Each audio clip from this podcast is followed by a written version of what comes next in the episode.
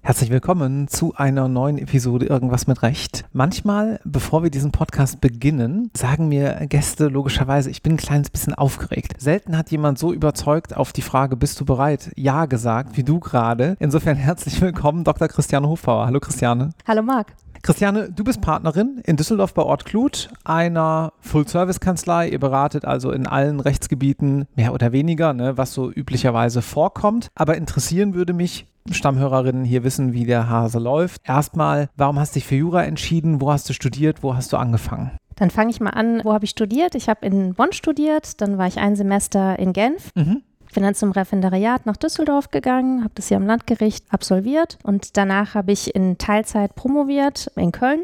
Berufsbegleitend? Berufsbegleitend, genau. Und habe damals auch schon hier bei Ortblut gearbeitet. Ah, okay wann im Studium, äh, Bonn kenne ich ganz gut, weil ich da auch studiert habe, hast du dich für dein heutiges Rechtsgebiet entschieden, wenn überhaupt? Oder hast du erstmal was ganz anderes gemacht? Vielleicht fange ich nochmal bei der Frage an, die du gestellt hattest, warum eigentlich Jura? Mhm. Das ist eigentlich am Ende der Schulzeit entstanden. Ich war damals für die Schülervertretung in der Schulkonferenz und habe so vom Elternhaus überhaupt keinen juristischen Hintergrund und fand aber da in der Schulkonferenz die Elternvertreter, da waren zwei Juristen dabei und die konnten anders als die anderen Eltern Eltern, die alle wirr irgendwelche Regelungen versuchten zu verstehen, die konnten die richtig auslegen und das total systematisch erklären, was eigentlich gemeint war mit den Vorgaben, die wir da neu bekamen. Und das hat mir total imponiert und da war für mich relativ schnell klar, dass ich Jura studieren möchte.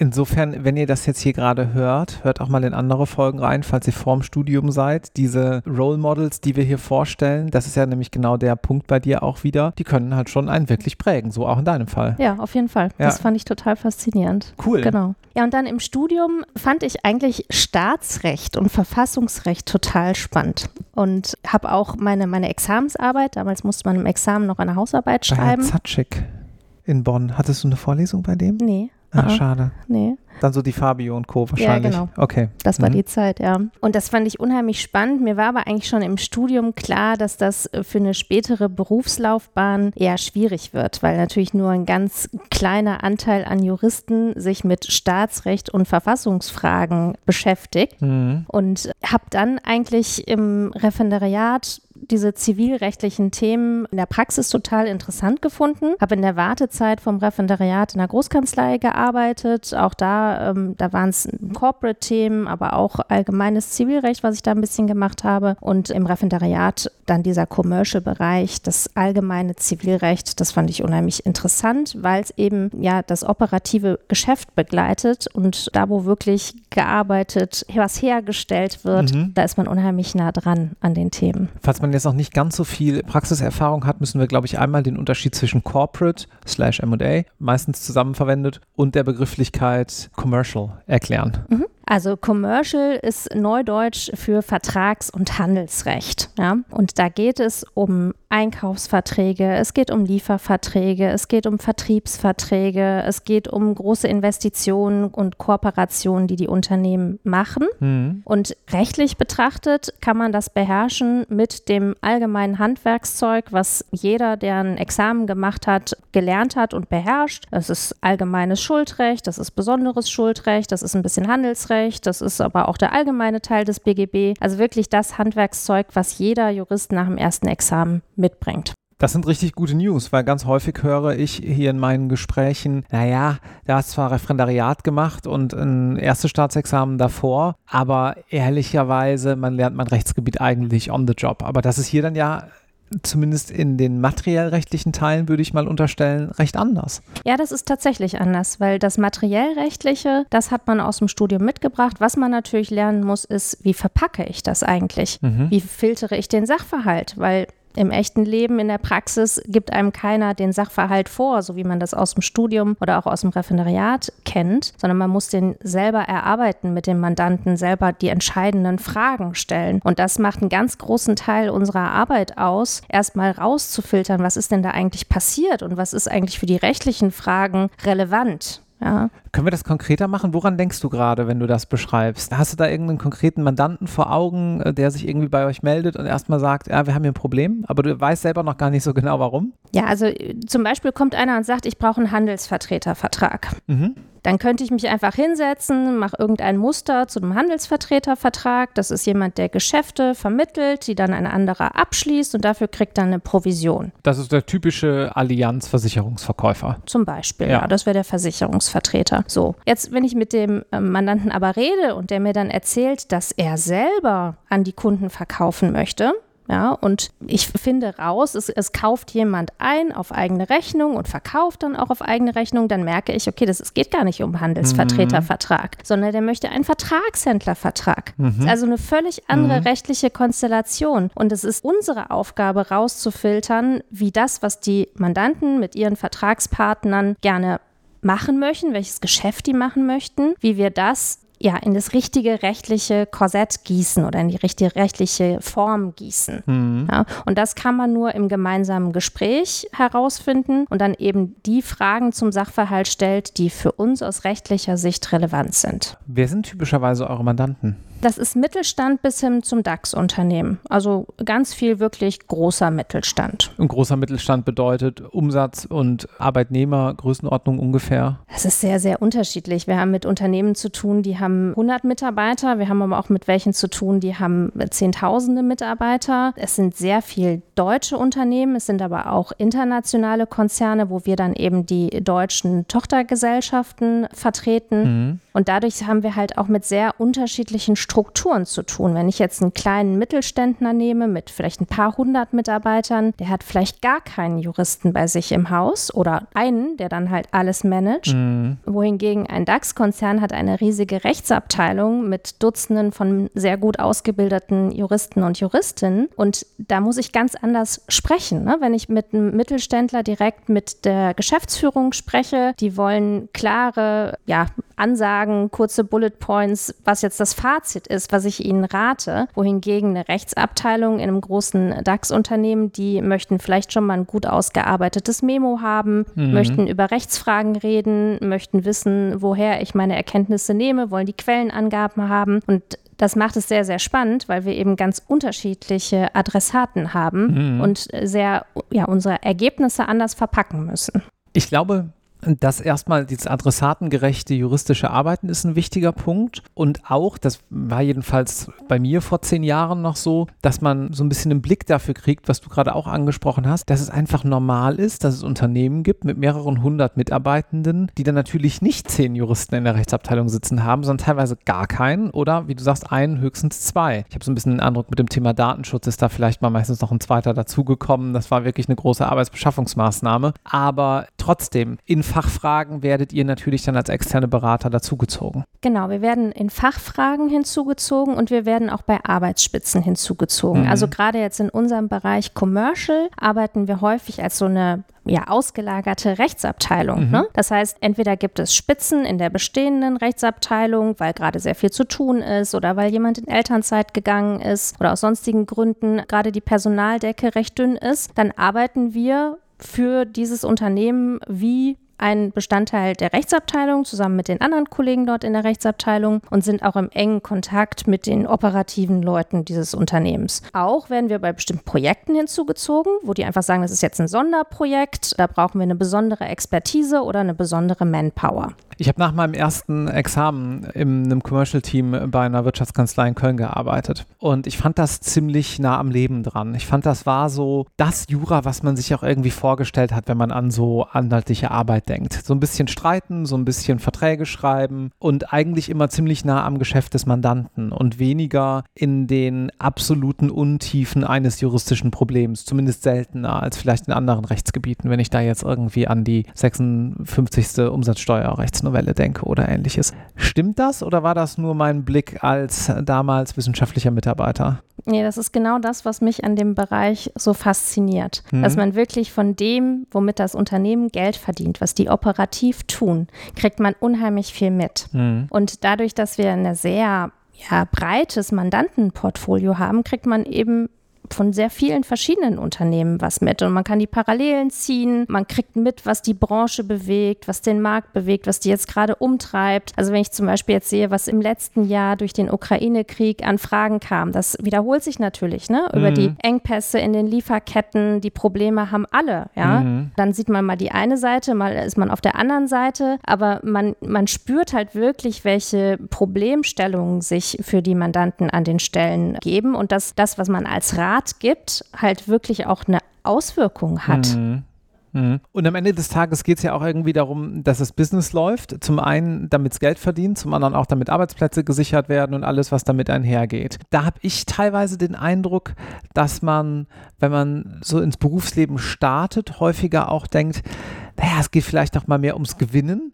Aber mein Eindruck ist, es geht meistens auch einfach darum, dass es weitergeht, dass es vorangeht. Und man will vielleicht gar nicht über die Gegenseite jetzt in einem strittigen Verfahren obsiegen, sondern man will eine Lösung finden und idealerweise auch für die Zukunft. Ja, es geht darum, dass eigentlich alle gewinnen. Ne? Ja. Dass man sich in die Augen schauen kann, wenn man so einen Streit beigelegt hat und dass man ja positiv entweder miteinander oder vielleicht auch getrennt weitermachen kann. Ja? Mhm. Und manchmal ist es so, dass die Parteien sich sehr in dem Negativen, in dem, was alles schiefgegangen ist, verfangen, dann ist es auch, finde ich, die Aufgabe als Berater zu sagen, ja, wie kommen wir jetzt zu einer konstruktiven Lösung? Mhm. Ganz häufig ist das aber auch der Wille der Mandanten. Also wir beobachten, dass es häufig so ist, dass man wirklich den Gang vor Gericht als das, das letzte Mittel sieht, dass die Parteien sehr, sehr bestrebt sind, außergerichtlich zu einer Lösung zu kommen mhm. und dabei eben die Unterstützung brauchen, dass sie einmal wissen, okay, wie ist die Situation Situation rechtlich zu bewerten, was ist mein Best Case, was ist mein Worst Case Szenario und dann aber auch ja eine Moderation brauchen, um mit ihrem ja, Partner wieder ins Gespräch zu kommen. Nehmen alternative Streitbeilegungen zu? Ja, nach meiner Wahrnehmung schon.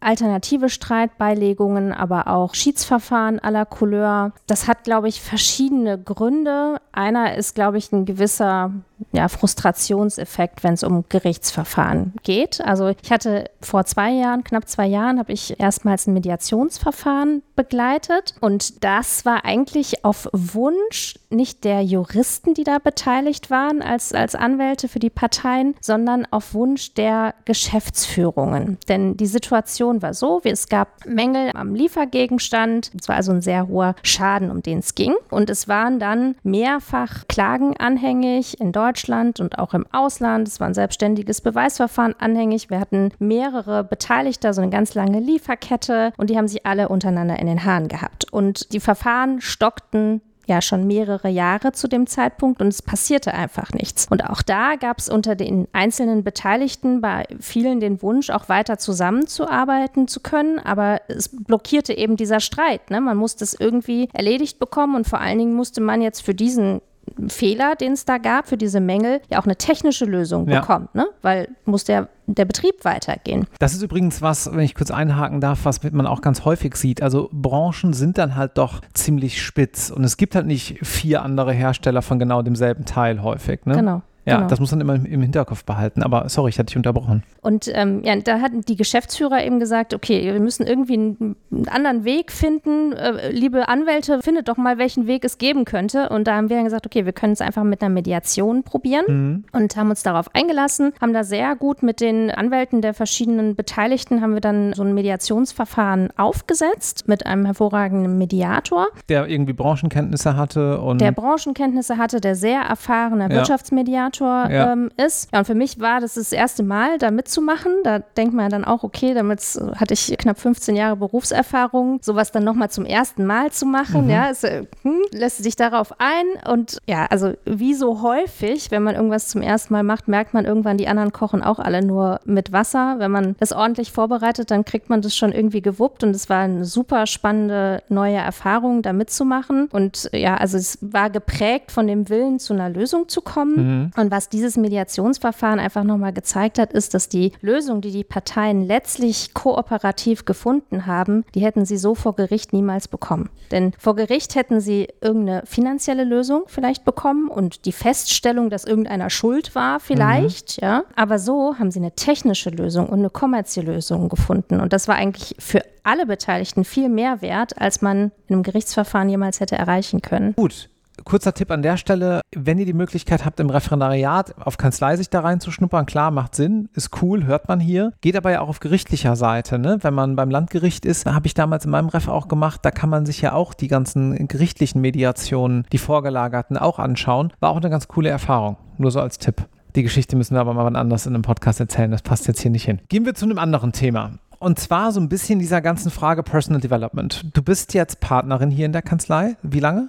Ich bin seit fünf Jahren jetzt okay. Partnerin. Oh, ist auch schon, ist auch schon, bist jetzt nicht gerade total frisch in die nee. Rolle geschlüpft. Und wie ist es auf dem Weg dir ergangen? Gab es da vielleicht so Schlüsselmomente, wo du gemerkt hast, ich kann das hier ja alles total gut oder wo du gemerkt hast, hm, ich glaube, ich habe auch die unternehmerische Seite des Anwältin-Seins wirklich so ein bisschen im Blut und die Mandanten kommen schon und der Umsatz kommt und das Rechtliche läuft sowieso. Kannst du das so ein bisschen ausführen, bitte? Also ich glaube, der erste Schritt am Anfang ist tatsächlich wirklich zum Anwalt, zur Anwältin zu werden und sich wirklich zum Vertreter der Interessen für den Mandanten zu machen und zu verstehen und da auch Spaß dran zu entwickeln. Ne? Das ist auch ganz wichtig, wirklich in erster Reihe zu stehen und die Verantwortung für die Angelegenheit, in der man gerade unterwegs ist, zu übernehmen. Mhm. Am Anfang erscheint einem das, glaube ich, häufig so abstrakt oder man denkt, man prüft rechtliche Fragen für den Partner, für den man gerade arbeitet. Ne? Aber darum geht es nicht, sondern ich, das hat einen echten Effekt, den Rat, den ich gebe, und zwar für den Mandanten. Und deswegen ist es, glaube ich, ganz wichtig, dass man möglichst früh in Kontakt mit den Mandanten kommt, dass man mit denen spricht, dass man deren Nöte begreift und dass man auch die Lösungen, die man vorschlägt, selber vertritt. Ne? Und dann merkt man auch, hat er das verstanden, was ich dem gerade erklärt habe? Oder stehen dem gerade nur Fragezeichen in den Augen und muss ich da vielleicht nochmal ganz anders rangehen? Also ich glaube, das ist wirklich ganz wichtig. Und für mich gab es da eigentlich so einen Schlüsselmoment, wenn ich jetzt so rückblickend schaue. Da war ich so im, im dritten Berufsjahr ungefähr und hatte einen Vertrag überarbeitet in mehreren Runden, habe dem Mandanten erklärt, warum man Dinge ändern muss. Und es ging immer schriftlich hin und her. Und dann zeichnete sich so langsam ab, dass man halt ein persönliches Treffen mit dem potenziellen Vertragspartner machen musste und dass da rechtliche Unterstützung gegebenenfalls benötigt wird. Und da bekam ich total Muffensausen und habe zu meinem Chef damals gesagt, ich weiß nicht, ob ich mich das traue und da muss vielleicht jemand anders hin und das, das habe ich doch noch nie gemacht und hatte also richtig Angst. Und dann kam es, wie es kommen musste. Es gab das Gespräch mit dem Vertreter der Mandantin, der dann sagte so, also die Verhandlungen Verhandlungen stehen dann und dann an, dann geht es nach Dänemark und wir brauchen eben Unterstützung von euch. Und er deutete so zwischen den Zeilen an, dass es ihm ganz lieb wäre, wenn der erfahrene Kollege, mit dem man das schon öfter gemacht hätte, da also mitkäme. Also sprich nicht ich, sondern eben der erfahrene Kollege. Und in dem Moment habe ich nicht mehr richtig gedacht. Also da habe ich gedacht, das kann doch jetzt nicht wahr sein. Du, du erklärst ihm die ganze Zeit das und äh, gehst die ganze Zeit mit diesem Vertrag beschäftigt und der will jemand anders haben. Und dann habe ich gesagt, nee, ich sei ja hier diejenige, die da berät und ich würde mitkommen. So. Und als ich den Hörer aufgelegt hatte, habe ich gedacht, oh Gott, was hast du getan? Habe das meinem Chef gebeichtet. Der fand es aber schon so eigentlich ganz in Ordnung und meinte, ja, ist doch gut. Und dann bin ich also ähm, dann mit nach Dänemark und habe da diese Vertragsverhandlungen mit bestritten und keiner hat mir den Kopf abgerissen. Im Gegenteil, es hat alles gut geklappt. Und das war ja dann im Endeffekt, auch wenn ich natürlich mega aufgeregt war, aber es war so ein Erfolgserlebnis. Mhm. Und das ja, hat wie so ein Knoten zerschlagen, wo man dann wirklich gemerkt hat, okay, ja, das, das macht richtig Spaß mhm. und das möchte ich wieder haben. Vielleicht hast du ja auch genau das Richtige gemacht, weil du hast gerade gesagt, oh nein, nein, ich habe das total falsch gemacht. Äh, vielleicht war es ja auch genau richtig, gerade sowohl für den Mandanten, Ergebnis war ja gut, als auch für dich persönlich. Auf jeden Fall, ja. auf jeden Fall. Also da habe ich eben auch gemerkt, ne, ich das, ich kann das, ja. Und äh, wenn man dann wieder in so eine Situation kommt, dann weiß man ja, ich habe es ja schon mal geschafft. Mhm. Ne? Mhm. Und so ist es ja im Grunde immer, es kommt immer wieder eine neue Herausforderung. Also wie jetzt dieses Mediationsverfahren vor zwei Jahren, ja, das war eben auch so eine neue Herausforderung. Man merkt, okay, du kannst es schaffen und wenn mal irgendwas schief geht, geht die Welt nicht unter. Man kann das immer am nächsten Tag nochmal gerade rücken und ja, man wächst halt die ganze Zeit. Gibt es denn Situationen, in denen du noch immer nervös bist? Ja. Ja. Ja. Okay. Du musst nicht sagen, wann. Das müssen die Leute dann selber herausfinden, wenn sie dich mal treffen. Ja, die Kunst ist ja, das nicht unbedingt merken zu lassen. Genau, deswegen sage Ja. ich das. Ja. Okay. Gehen wir mal so ein bisschen auf Nachwuchs ein. Du hast eben schon mal angesprochen, du bist eigentlich so ein typisches Kanzlei-Eigengewächs. Mhm. Irgendwann hier reingerutscht. Wie bist du auf Ortglut damals aufmerksam geworden? Ja, durch einen lustigen Vorfall. Ich bin auf einer Party angesprochen worden. Da hatte ich gerade erstes Examen gemacht und dann sagte einer zu mir, ich habe äh, einen Kumpel, der hat eine Kanzlei, die sind so ein bisschen lockerer unterwegs als die typischen Kanzleien und die suchen immer guten Nachwuchs. Willst du dich bei denen nicht mal vorstellen? Und dann habe ich das gegoogelt und geguckt, was Ortklut so für ein Laden ist und habe dann äh, den zweiten Teil meiner Anwaltsstation bei Ortklut verbracht. Den ersten Teil war ich in der Großkanzlei und bei Hengeler und dann habe ich den zweiten Teil der Anwaltsstation hier gemacht und das hat mir unheimlich viel Spaß gemacht, weil ich das Gefühl hatte, du, ja, du kannst was bewirken, du bist unheimlich nah dran, ja, und kriegst enorm viel mit und bist nicht im, im stillen Kämmerlein und nicht nur der Sachbearbeiter, sondern wirklich nah dran an den Themen. Und damals habe ich mich aber noch mit dem Gedanken getragen, Richterin zu werden. Was hat dich dann dazu bewogen, dich dagegen zu entscheiden? Also ich hatte eine unheimlich spannende Zivilstation im Referendariat beim, beim Landgericht in der Wettbewerbskammer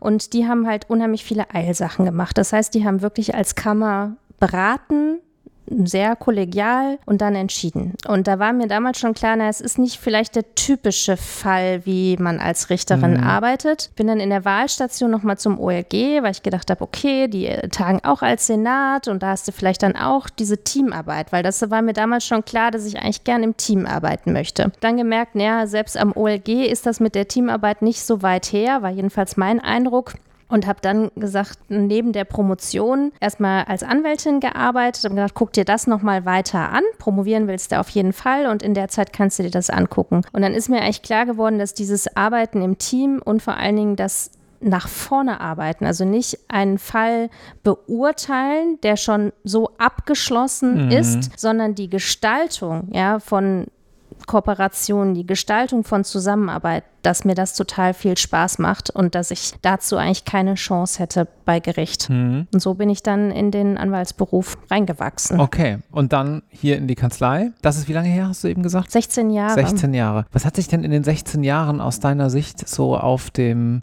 juristischen Markt, jetzt mit Blick sozusagen auf juristischen Nachwuchs und juristische Ausbildung, geändert? Oder ist die schlimme Nachricht eigentlich gar nichts? Doch, ich denke, es hat sich schon geändert. Damals, als ich anfing, war es ein Arbeitgebermarkt. Jetzt ist es ein Arbeitnehmermarkt. Es hat sich viel geändert, was die Work-Life-Balance angeht. Damals war es ja noch geradezu cool, möglichst viele Stunden in der Kanzlei zu verbringen und ja permanent anwesend zu sein, sozusagen. Das hat sich sehr geändert. Den Mindset-Change muss man wirklich auch mal äh, betonen. Also ganz, ich habe 2012 erstes Examen gemacht und ich weiß noch, damals gab es bei einer großen Einheit ein sogenanntes Team 3000, weil die 3000 Stunden im Jahr abgerechnet haben und die haben sich damit gebrüstet, sich so zu nennen. Das wirkt tatsächlich einen Tacken aus der Zeit gefallen, Mhm. ne? Ja. Ja, also das war, glaube ich, es fing so an, im Umbruch zu sein, als ich angefangen habe, aber dieses wirklich, äh, ja, wow, ich war bis Mitternacht im Büro und wenn man bis 23 Uhr bleibt, dann zahlt die Kanzlei die Pizza. Ne? Das waren so diese Helden-Stories, die Ja. damals noch erzählt wurden. Was nicht heißt, dass es das heute nicht mehr gibt. Ne? Habt ihr auch hier im Podcast hier und da schon gehört. Kann jeder auch für sich herausfinden, wenn er sagt, nee, das ist genau das, wo ich Bock drauf habe, gibt es das noch. Aber wir reden jetzt natürlich über die breite Masse sozusagen. Genau. Ja. Ja. mhm. Und